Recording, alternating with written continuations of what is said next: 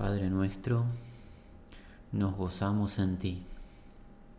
Hay alegría en nuestro corazón en haber sido adoptados como tus hijos por la sangre de Jesucristo derramada para nuestra redención. Gloria a ti, Señor. Gloria a tu santo nombre por habernos visitado en nuestra debilidad y haber conquistado la victoria perdurable para que nuestras almas recibiesen vida eterna, gratuita, que no merecíamos. Eres bueno y eres nuestro Padre. Y nosotros hoy tus hijos venimos delante de ti a ser instruidos por tu sano consejo. Y tenemos el deseo ferviente de que tu palabra produzca en nosotros. Te pedimos, Señor, que tu palabra, esa que sale de tu boca, como tú lo has prometido, no vuelva allí vacía, sino que opere, trabaje en nuestras vidas, transformándonos para que seamos sencillos e irreprensibles, sin ninguna acusación del adversario posible.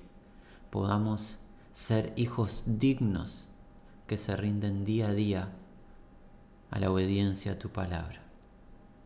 Te suplicamos, Señor, nos libres de interpretaciones privadas de ideas personales o pensamientos erráticos acerca de tu consejo.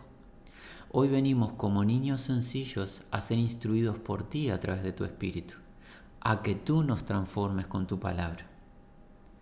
Te suplicamos, nos guíes en todo momento, y esto lo pedimos en el nombre de Jesús. Amén. Hermanos y amigos, tenemos el agrado de encontrarnos eh, a través de este medio virtual para juntos continuar nuestro estudio de la carta a los tesalonicenses.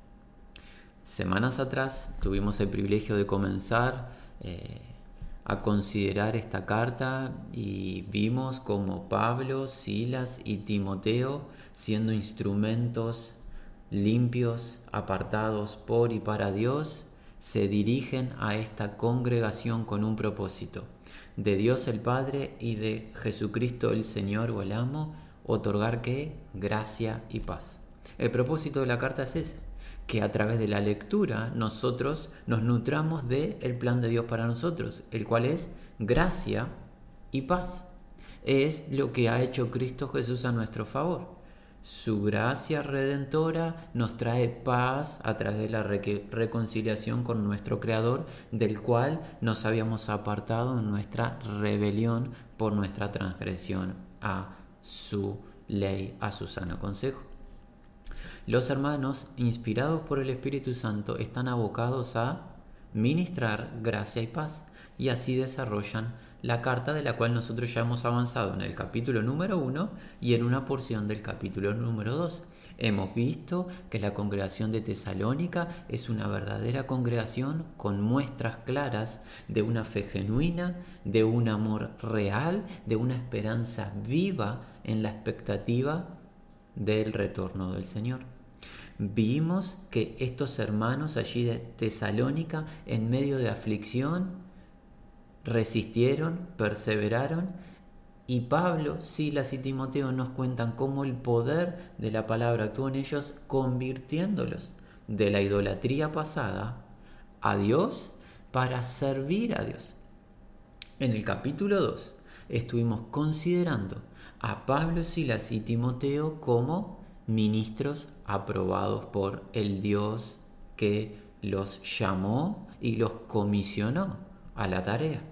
Vimos cómo estos hermanos no procuraron agradar a ser humano alguno, no procuraron eh, obtener alabanza de hombre, sino que se presentaron delante de Dios dignamente y al ser aprobado por Dios, llevaron adelante la misión, la comisión que el Señor nos encomendó, sabiendo que la obediencia a Dios traerá frutos de los cuales hoy veremos, mientras que cualquier acción de procurar agradar a los hombres no traerá resultados eternos.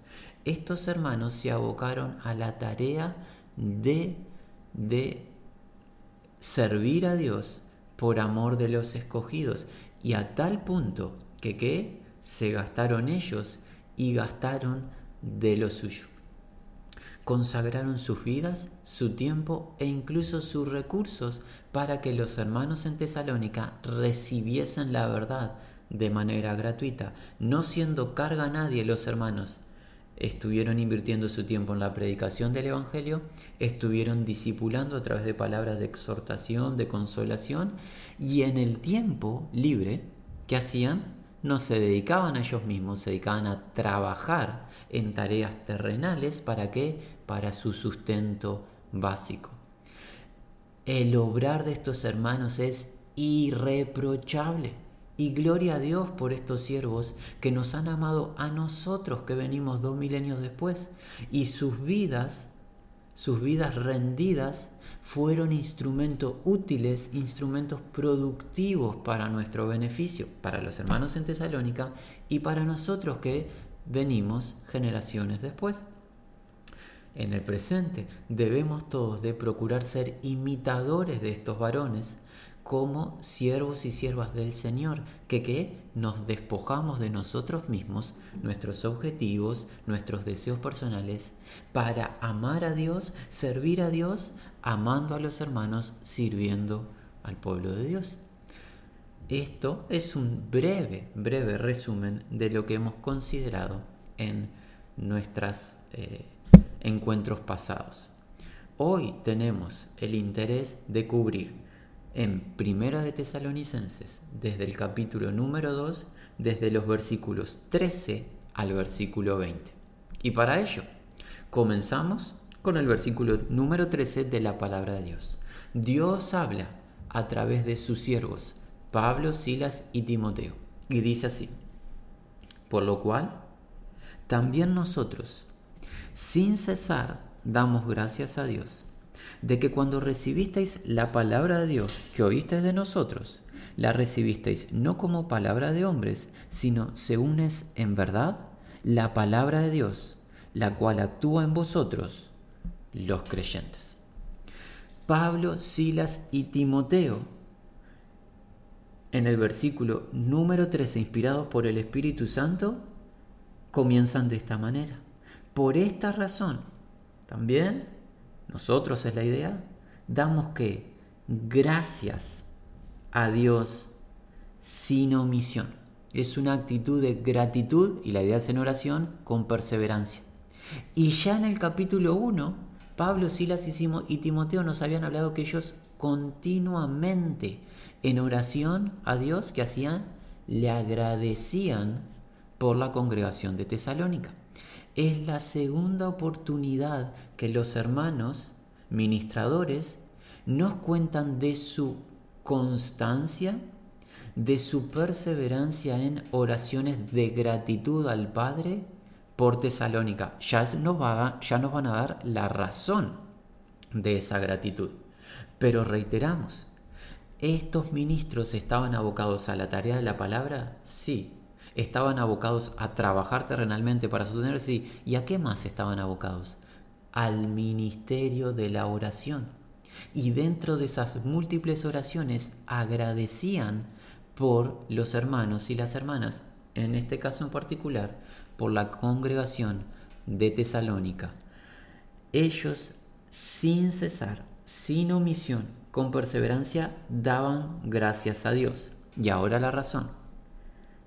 Que habiendo recibido la palabra que escuchando, es la idea, estamos leyendo un poco más literal el texto, que habiendo recibido la palabra que escuchando de nosotros, de Dios, la recibisteis no palabra o no como palabra de hombre, sino como es genuinamente o realmente palabra de Dios que trabaja también en vosotros, quienes creyendo, o la idea es quienes están creyendo. Pablo, Silas y Timoteo agradecen a Dios y la razón cuál es? Es que los hermanos de Tesalónica recibieron, aceptaron la palabra ministrada por Pablo, Silas y Timoteo, no como palabra que proviene de hombre alguno, sino como real o genuinamente es la palabra que proviene de Dios. Ese es el motivo de gratitud de Pablo, Silas y Timoteo. Y ya continuaremos, pero hagamos, por favor, un pequeño paréntesis. En el ministerio terrenal de Jesús, Él a sus seguidores, los apóstoles, les dijo en reiteradas ocasiones, como me envió el Padre, de esa misma manera yo os envío. El que a vosotros oye, a mí me oye. El que a vosotros desecha, a mí me desecha. Y el que me desecha a mí, ¿a quién está desechando? Al que me envío. ¿Qué nos enseña Jesús con eso? Jesús nos enseña un orden de Dios. Dios el Padre comisionó al Hijo y le dio una tarea, la cual el Hijo vino a cumplir y la cumplió en todos los aspectos, la cumplió sin defecto. El Hijo, al culminar su tarea, comisionó a sus seguidores, los apóstoles. ¿Para qué? Para que continúen el plan de Dios, proclamando que la obra del Hijo, la obra redentora del Hijo. El que escucha, presta atención a los propagadores de dicha obra, los seguidores de Jesús, a Jesús está recibiendo, aceptando. Y el que recibe y acepta a Jesús, a Dios el Padre, está recibiendo, está creyendo, está aceptando eh, su plan, está recibiendo, tomando para sí el plan de redención de Dios.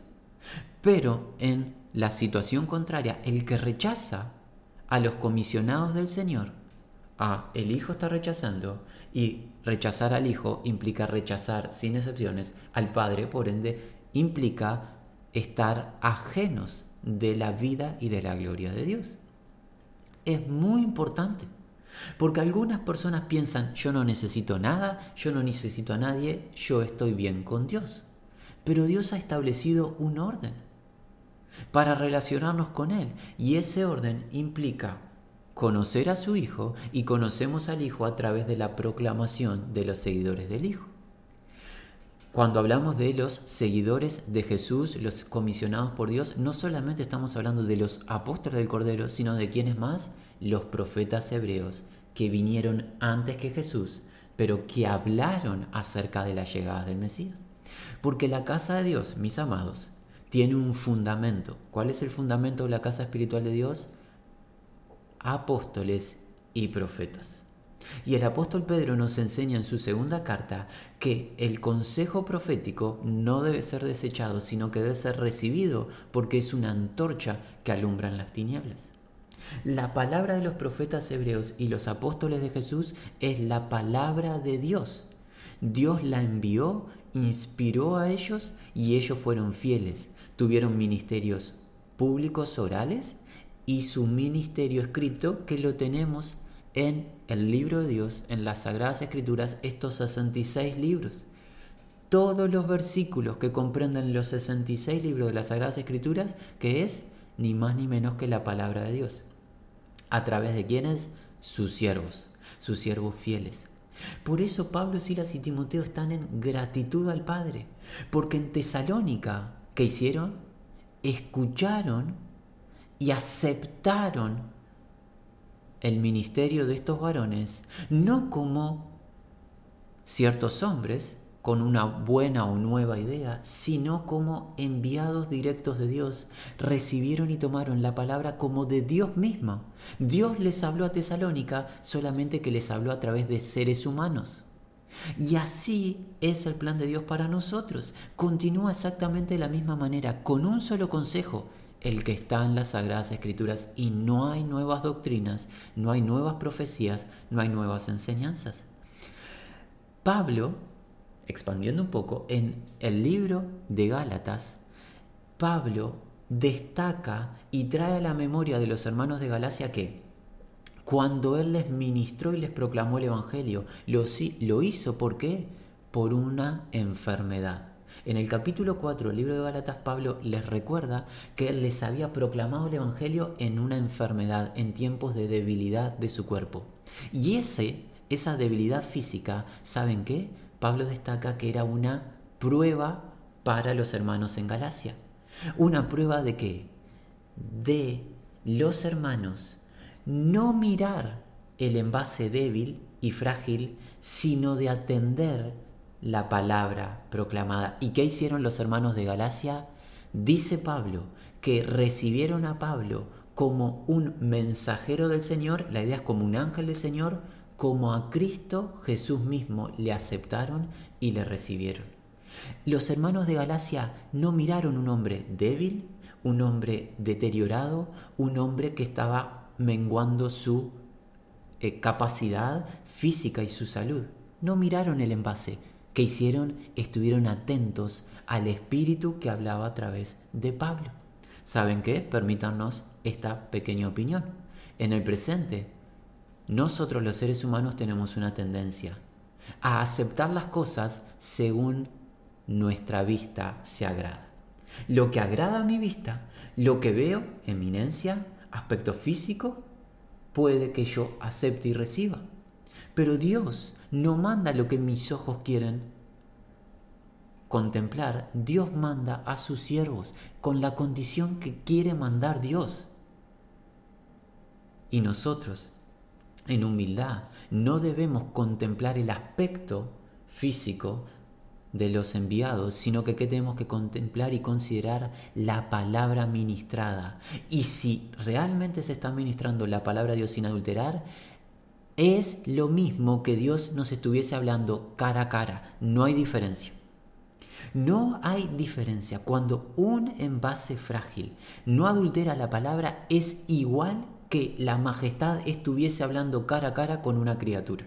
Es lo mismo, porque es la palabra de Él. ¿Y qué dice el libro del profeta Isaías? ¿Qué proclama el Señor? Que de la misma manera que Él manda desde el cielo lluvia y nieve con el propósito de regar su creación la tierra y hacerla producir alimento para los que siembran con la expectativa de cosechar, así de la misma manera Él envía su palabra. ¿Y qué pasa con esa palabra? No vuelve a él vacía sino que ¿qué? Produce, trabaja. ¿Para qué? Para lo que Él la envió y le complace a Él. Tiene un propósito la palabra de Dios. ¿Y cómo la proclama Dios su palabra? A través de envases. ¿Se acuerdan lo que Pablo nos dice en Romanos en el capítulo 10? Dice, ¿cómo han de creer en quien no han oído? ¿Cómo oirán sin haber quien les predique?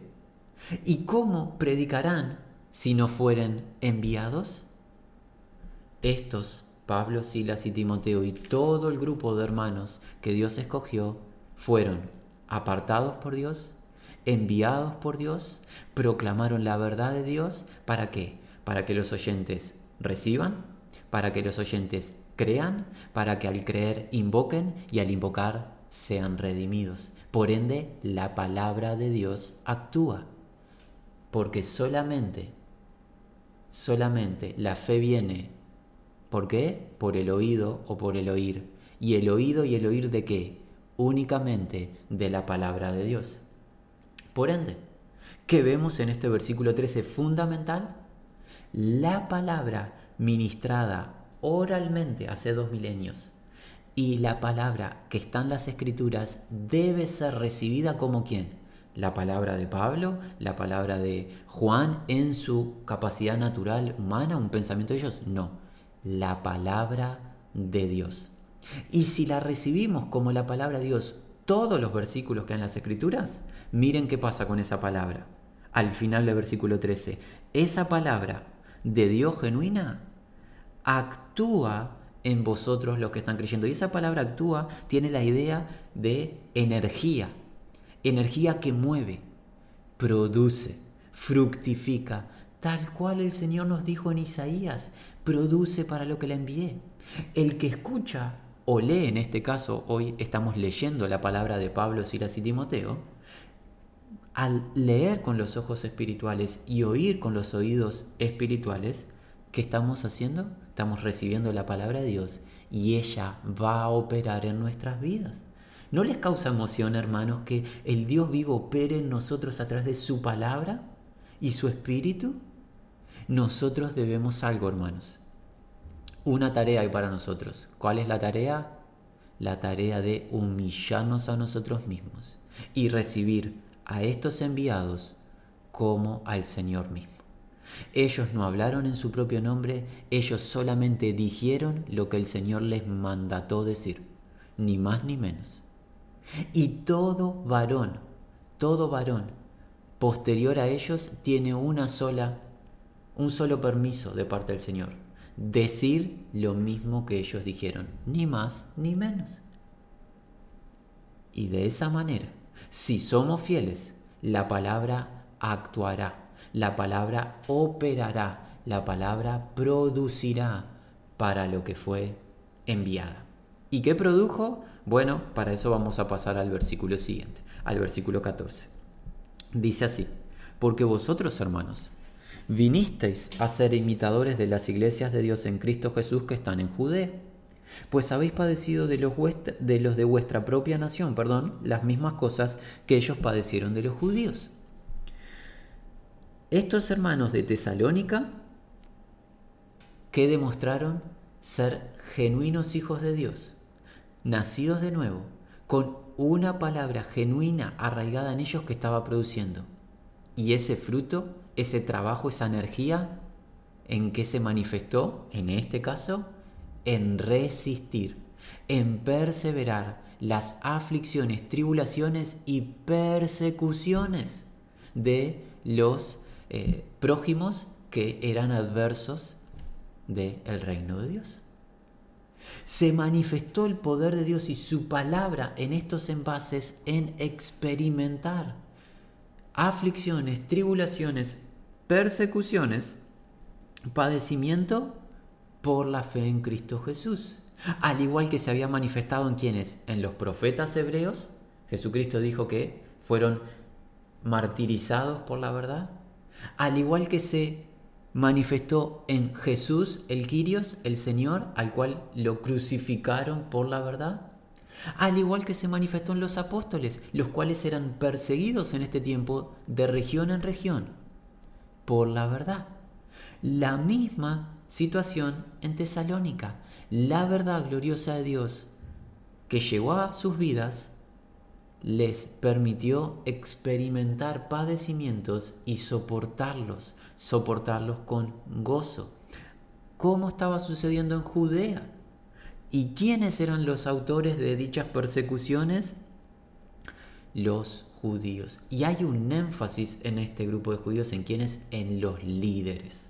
Los líderes de la nación, los líderes de las sinagogas, aquellos que tendrían que ser los guías espirituales, pero que no hay duda alguna, en base a todo el contexto de las escrituras, que al rechazar la obra genuina de Dios y el ministerio de Cristo Jesús como el único Mesías enviado por Dios, se llenaron de envidia y no permitían, no permitían que la verdad, o no querían permitir, no pudieron impedirlo, no deseaban que la verdad de Cristo sea propagada. Lo hicieron de antaño con los profetas, lo hicieron con nuestro Salvador Cristo Jesús por el permiso de Dios, lo hicieron con nuestros maestros los apóstoles y en Tesalónica. La misma situación, los hermanos de Tesalónica están padeciendo de los de su nación lo mismo que los líderes de la religión judía hacían con las iglesias en Judea de hermanos que habían creído en la nación de Israel, pero eran perseguidos por los estos líderes que claramente por envidia se movían. Versículo 15, los cuales mataron al Señor Jesús y a sus propios profetas, y a nosotros nos expulsaron, y que no agradan a Dios y se oponen a todos los hombres. Es interesante que Pablo, en su pasado como religioso, en el judaísmo, estaba convencido que él prestaba servicio a Dios persiguiendo a la iglesia de Cristo. Así se encuentran de ciegos estos individuos, persiguiendo a la iglesia de Cristo, pero que dice la escritura, no complacen a Dios. Lejos de complacer a Dios, ofenden a Dios con sus hechos. A los profetas hebreos genuinos, al redentor de nuestras almas, a los enviados por Jesús y ahora a las iglesias que se están formando por la gracia de Dios los líderes de la religión judía que hacen, persiguen, son un obstáculo, quieren oponerse, no agradan, no complacen a, los, a Dios y se oponen a los hombres. Versículo 16. ¿Cómo se oponen? Versículo 16. Impidiéndonos hablar a los gentiles para que estos se salven. Y este registro está en el libro de los Hechos. Pablo, cada vez que ministraba en una región, tenía alguna dificultad con algún grupo de alguna sinagoga, no en todas, pero en muchas de ellas, y lo expulsaban a otra región. Iba a otra región a predicar y nuevamente lo expulsaban de allí. ¿Por qué? Porque le querían impedir hablar para que los gentiles, aquellos que estaban fuera del pacto de Dios, viniesen a salvación. Pero ojo, esta acción no quedó impune, porque miren lo que dice eh, el hermano Pablo.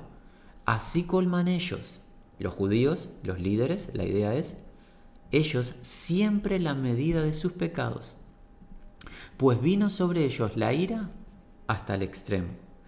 Ellos, ¿qué hacían? Ellos impedían, querían privar a los apóstoles de hablarle a los gentiles para que los gentiles viniesen a salvación. Y de esa manera completaban sus pecados al máximo. Llegaban al límite sus pecados y la ira de Dios estaba sobre sus cabezas. Muy importante recordar una de las parábolas que vimos tiempo atrás, la parábola de los labradores malvados. ¿Se acuerdan que nos enseñó Jesús? Que los labradores dispuestos por Dios actuaron de manera desagradable a Dios, maltratando a los enviados de Dios y maltratando a su hijo, matándole. ¿Qué va a hacer el dueño de la viña? Va a quitarles el ministerio y entregárselos a otros guías que produzcan. Es por eso que estos líderes en su ceguera no pueden agradar ni complacer a Dios, pues no obran conforme a la voluntad de Dios, sino se oponen a los propósitos de Dios. Y queremos eh, dirigirnos en el presente a cualquier amigo que nos pueda estar escuchando. Esto no es solo una advertencia para los líderes judíos, esto aplica para cualquier ser humano que voluntariamente se oponga al Evangelio de la gracia de Dios. A Dios se opone. Aquel que está en conflicto con algún hijo de Dios que está proclamando la verdad. ¿Sabe, mi amigo? Tú te estás oponiendo a Dios mismo. Y Dios es un juez justo. Te va a pagar a ti conforme tus hechos o tus obras. El Señor, el Señor es justo y la venganza le pertenece a Él. Conforme son tratados los hijos de Dios y maltratados los hijos de Dios, el Señor tratará así a los adversarios. Por ende, si algún amigo se encuentra en oposición al pueblo de Dios y está agrediendo, persiguiendo al pueblo de Dios, hoy te alentamos y te apercibiríamos, amigo, de que te vuelvas hoy mismo en arrepentimiento al Señor, hallarás gracia, perdón, restauración y salvación. De lo contrario, la ira de Dios está sobre ti y no va a ser una experiencia agradable que te encuentres ante el juez justo. Versículo 17. Vamos a encontrar un contraste. Vimos la palabra de Dios operando, actuando, energizando, trayendo movimiento, transformación en Tesalónica. La palabra de Dios que es ministrada a través de qué? Envases. Los que Dios mandó. No los que yo quiero, los que Dios mandó. Esa palabra opera de tal manera que la verdadera iglesia resiste las persecuciones.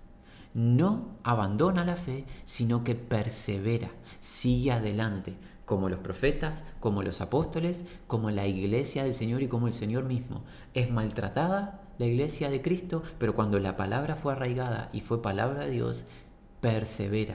Nos da que nos da las fuerzas para seguir adelante. No a nosotros mismos, de ningún modo, es la gracia de Dios. Y ahora vamos a ver un contraste. El contraste vamos a notar entre lo que Pablo, Silas y Timoteo nos van a decir y el accionar de los eh, líderes de la religión judía, perseguidores del pueblo de Dios. Versículo 17. Pero, o sin embargo, nosotros. ¿Quiénes nosotros? Pablo, Silas y Timoteo sin embargo nosotros, hermanos, separados de vosotros por un poco de tiempo, de vista pero no de corazón, tanto más procuramos con mucho deseo ver vuestro rostro. Cambio, un contraste radical. Los líderes de la religión judía instaron al pueblo judío, en parte, a qué? A perseguir a la iglesia de Cristo y lo estaban llevando adelante. Sin embargo, dice estos hermanos, Pablo, Silas y Timoteo, lejos nosotros de perseguir a la iglesia de Cristo, ¿qué queremos? Nosotros, sin embargo, siendo separados, no fue voluntad de ellas, fueron separados de vosotros por el tiempo de una hora, por un breve tiempo, es la idea, estamos leyendo de una manera un poco más literal. En rostro, no en corazón, superabundantemente, con diligencia, el rostro vuestro, ver con gran deseo. Hemos leído una eh, manera un poco más literal al texto, eh, que fue escrito en griego.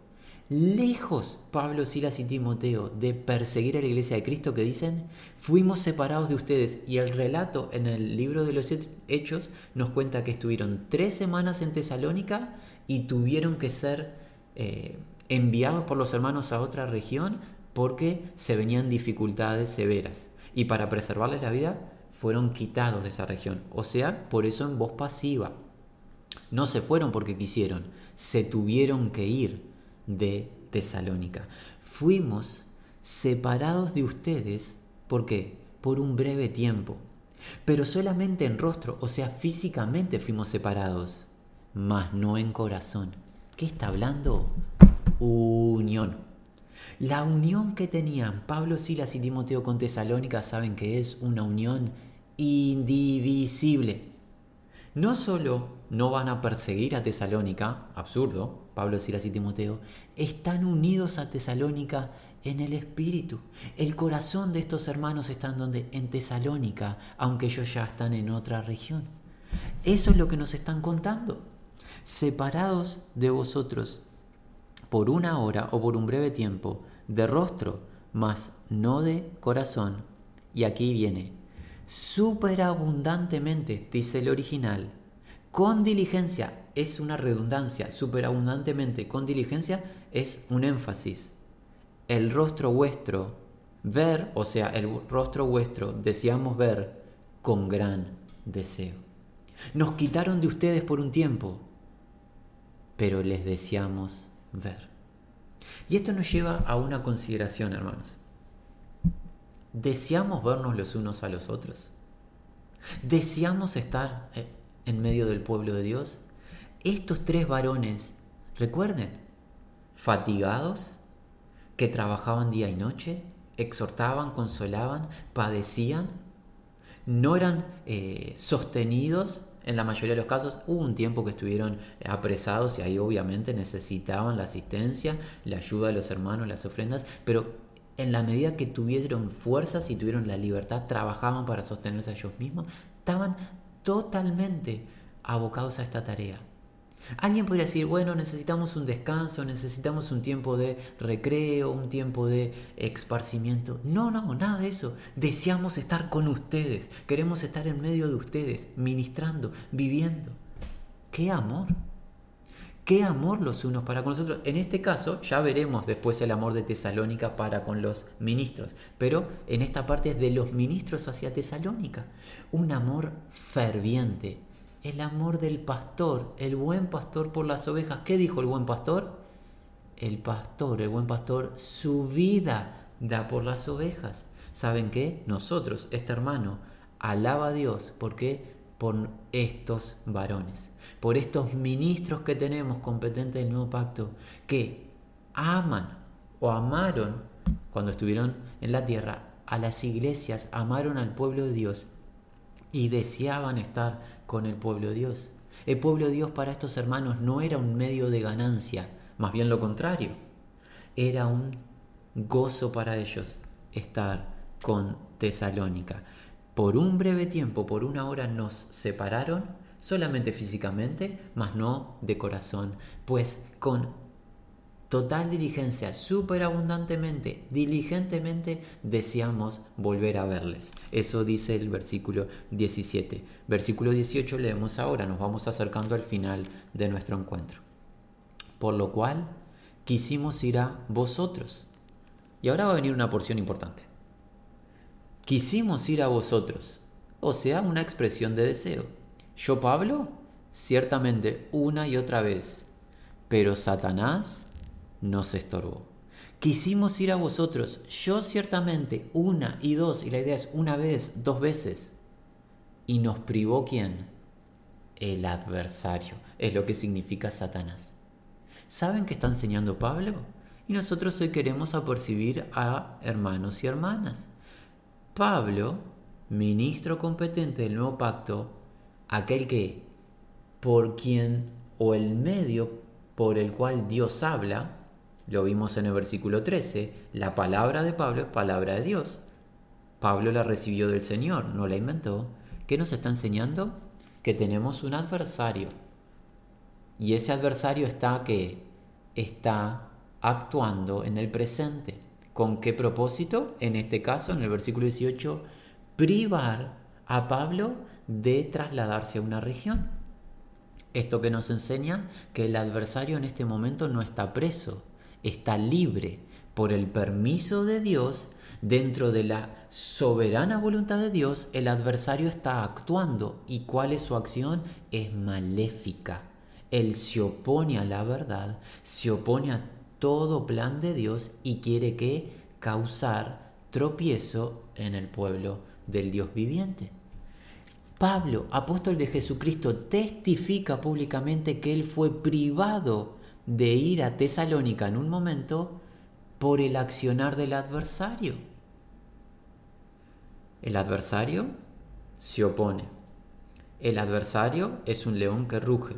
El adversario lanza flechas de fuego encendidas, obviamente, si son de fuego son flechas que procuran causar daño. El adversario que es el príncipe de la potestad del aire, el Dios de este siglo. Y Juan que nos enseña, hemos sabido en su carta en el capítulo 5, hemos sabido que somos de Dios.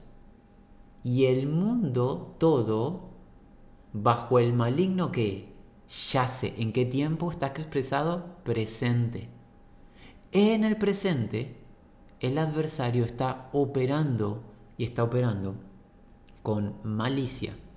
Claramente nuestro Señor es superior a Él, pero ojo, no seamos engañados. No seamos engañados pensando que, que, que el adversario fue apresado. Ya. Será apresado cuando el Señor de Gloria retorne a esta tierra y establezca su reino. Si no, nunca. Nunca podría el adversario privar a Pablo de hacer nada si ya estuviese apresado. Por ende, debemos de ser sencillos en el entendimiento de las sagradas escrituras y no permitir, no permitir que pensamientos o ideas personales modifiquen la verdad. El adversario no puede privar a Pablo de nada si el adversario está preso, porque un preso no acciona un preso no engaña, pero este adversario aún tiene, por permiso de Dios, accionar, tiene permiso para accionar y estorbar. En este caso privó a Pablo de ir a Tesalónica. Versículo 19. ¿Por qué? ¿Cuál es nuestra esperanza, o gozo, o corona de que me gloríe? ¿No lo sois vosotros delante de nuestro Señor Jesucristo en su venida? Vosotros sois nuestra gloria y gozo. Y estos son los dos últimos versículos que tenemos para hoy. Nuestra esperanza, o gozo, o corona de gloria. ¿Quién sino vosotros?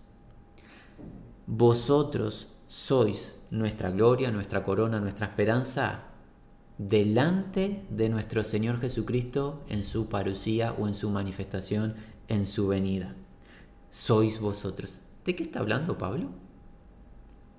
En medio de las dificultades, con un adversario impidiendo trasladar a Pablo al lugar que él quería, que era Tesalónica, con líderes de la religión judía persiguiendo, maltratando, fatigados, trabajando día y noche Pablo, Silas, Timoteo y el resto de los apóstoles, ¿qué cuenta Pablo? Ustedes, hermanos de Tesalónica, a quienes deseamos ver fervientemente, en quienes operó la palabra de Dios y fructificó, ustedes son mi corona. ¿Cuándo? En la parucía del Señor y está hablando de el día de Jesucristo. Cuando nos encontremos con nuestro Señor, que qué se nos ha revelado, iremos a su tribunal en donde Él examinará la tarea y recompensará al obrar de quién, por ejemplo, de Pablo, de Silas y Timoteo. ¿Qué conexión tiene esto con lo que comenzó en el versículo 13? La palabra de Dios que actúa, la palabra de Dios vale la pena ministrarla. ¿Por qué? Porque siendo perseguidos estos hermanos, teniendo un adversario opositor, Pablo, Silas y Timoteo tienen comprendido que Tesalónica es una iglesia genuina, que Tesalónica está produciendo fruto y que en el día de Jesucristo, en el día en el que el Señor examine la tarea de Pablo, Silas y Timoteo, que van a recibir gloria, gloria. Por ende, Pablo se goza en el poder de la palabra de Dios operando en Tesalónica. Cuando Cristo se manifieste, ustedes que son mi corona, mi gozo, mi gloria y mi esperanza. Y debemos diferenciar el día de Jesucristo del día de Jehová del Todopoderoso. Porque en al menos seis instancias del Nuevo Testamento Pablo expresa esta idea del día de Jesucristo relacionada con la gloria, relacionada con recompensa, relacionada con gozo, concerniente a los hijos de Dios. En Primera de Corintios en el capítulo 1, en Segunda de Corintios en el capítulo 1, en Filipenses en el primer capítulo, aquí en Primera Tesalonicenses en este versículo y después en el capítulo 3. En todos estos casos hay una idea de qué? de recompensa, de galardón. En cambio, el día de Jehová, el día del Todopoderoso, ¿qué entendemos de él? Derramar de la ira de Dios. Pablo en ningún momento aquí está centrado en calamidad, en ira, sino en que en la manifestación de Jesucristo para con sus escogidos. Y nos va a hablar de ello en el capítulo 4. Ahora empezamos a acercarnos a una sección más, eh, podríamos decirlo, escatológica de este libro, de esta carta cuando Cristo se manifieste para con los suyos, serán recompensados todos y cada uno de los hermanos y hermanas que fueron diligentes. No estamos hablando de salvación por obra, no se malinterprete. Pablo, Silas y Timoteo no fueron ni nadie será salvo por obrar. Pero una vez que fueron redimidos por gracia por el obrar de Cristo Jesús, fueron fieles y diligentes en resistir en perseverar y en obrar ministrando la palabra de Dios sin adulterar. Y esa obra no es vana. Pablo dice, ustedes son el resultado de la tarea y son mi gloria. Me gozaré en el día de Jesucristo cuando ustedes sean presentados que irrepresibles y perfectos por el poder de Dios. Y Pablo, Silas y Timoteo recibirán la recompensa. Qué preciosa verdad. La palabra de Dios que se ministra a través de envases débiles es una palabra con poder. Es una palabra que trabaja, que actúa, que mueve, que transforma y que nos sostiene, nos preserva en medio de la aflicción, la persecución, no importa que sea, en medio de las oposiciones, incluso el adversario. Y esa palabra nos presentará glorificados a cada uno de nosotros. Y esa palabra, si la ministramos con fidelidad, traerá recompensa, porque el Señor es un juez justo que galardonará a sus escogidos conforme su obrar. Y ese es nuestro deseo, Padre.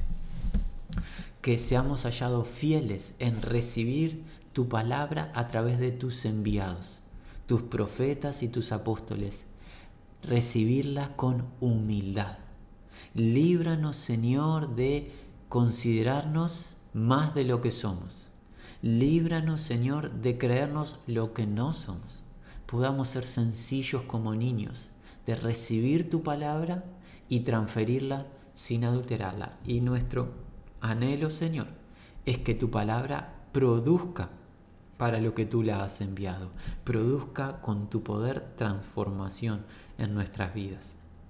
Ese es nuestro deseo, que nos sostengas en estos tiempos de dificultades, en estos tiempos de incertidumbre, y que tu gracia y tu paz se manifieste en nuestros corazones y podamos ser instrumentos útiles en tus manos, vasos limpios comunicantes de tu gracia, de tu poder, de tu amor para los que aún no te conocen. Padre, te agradecemos por Jesucristo a quien tú enviaste para salvarnos. Y hoy también te agradecemos por los seguidores y las seguidoras de Jesucristo que amándote a ti fueron fieles en continuar la tarea y hoy nos vemos beneficiados nosotros. Esfuérzanos, Señor, para nosotros hoy ser fieles y toda la gloria sea tu santo nombre. En el nombre de Jesús.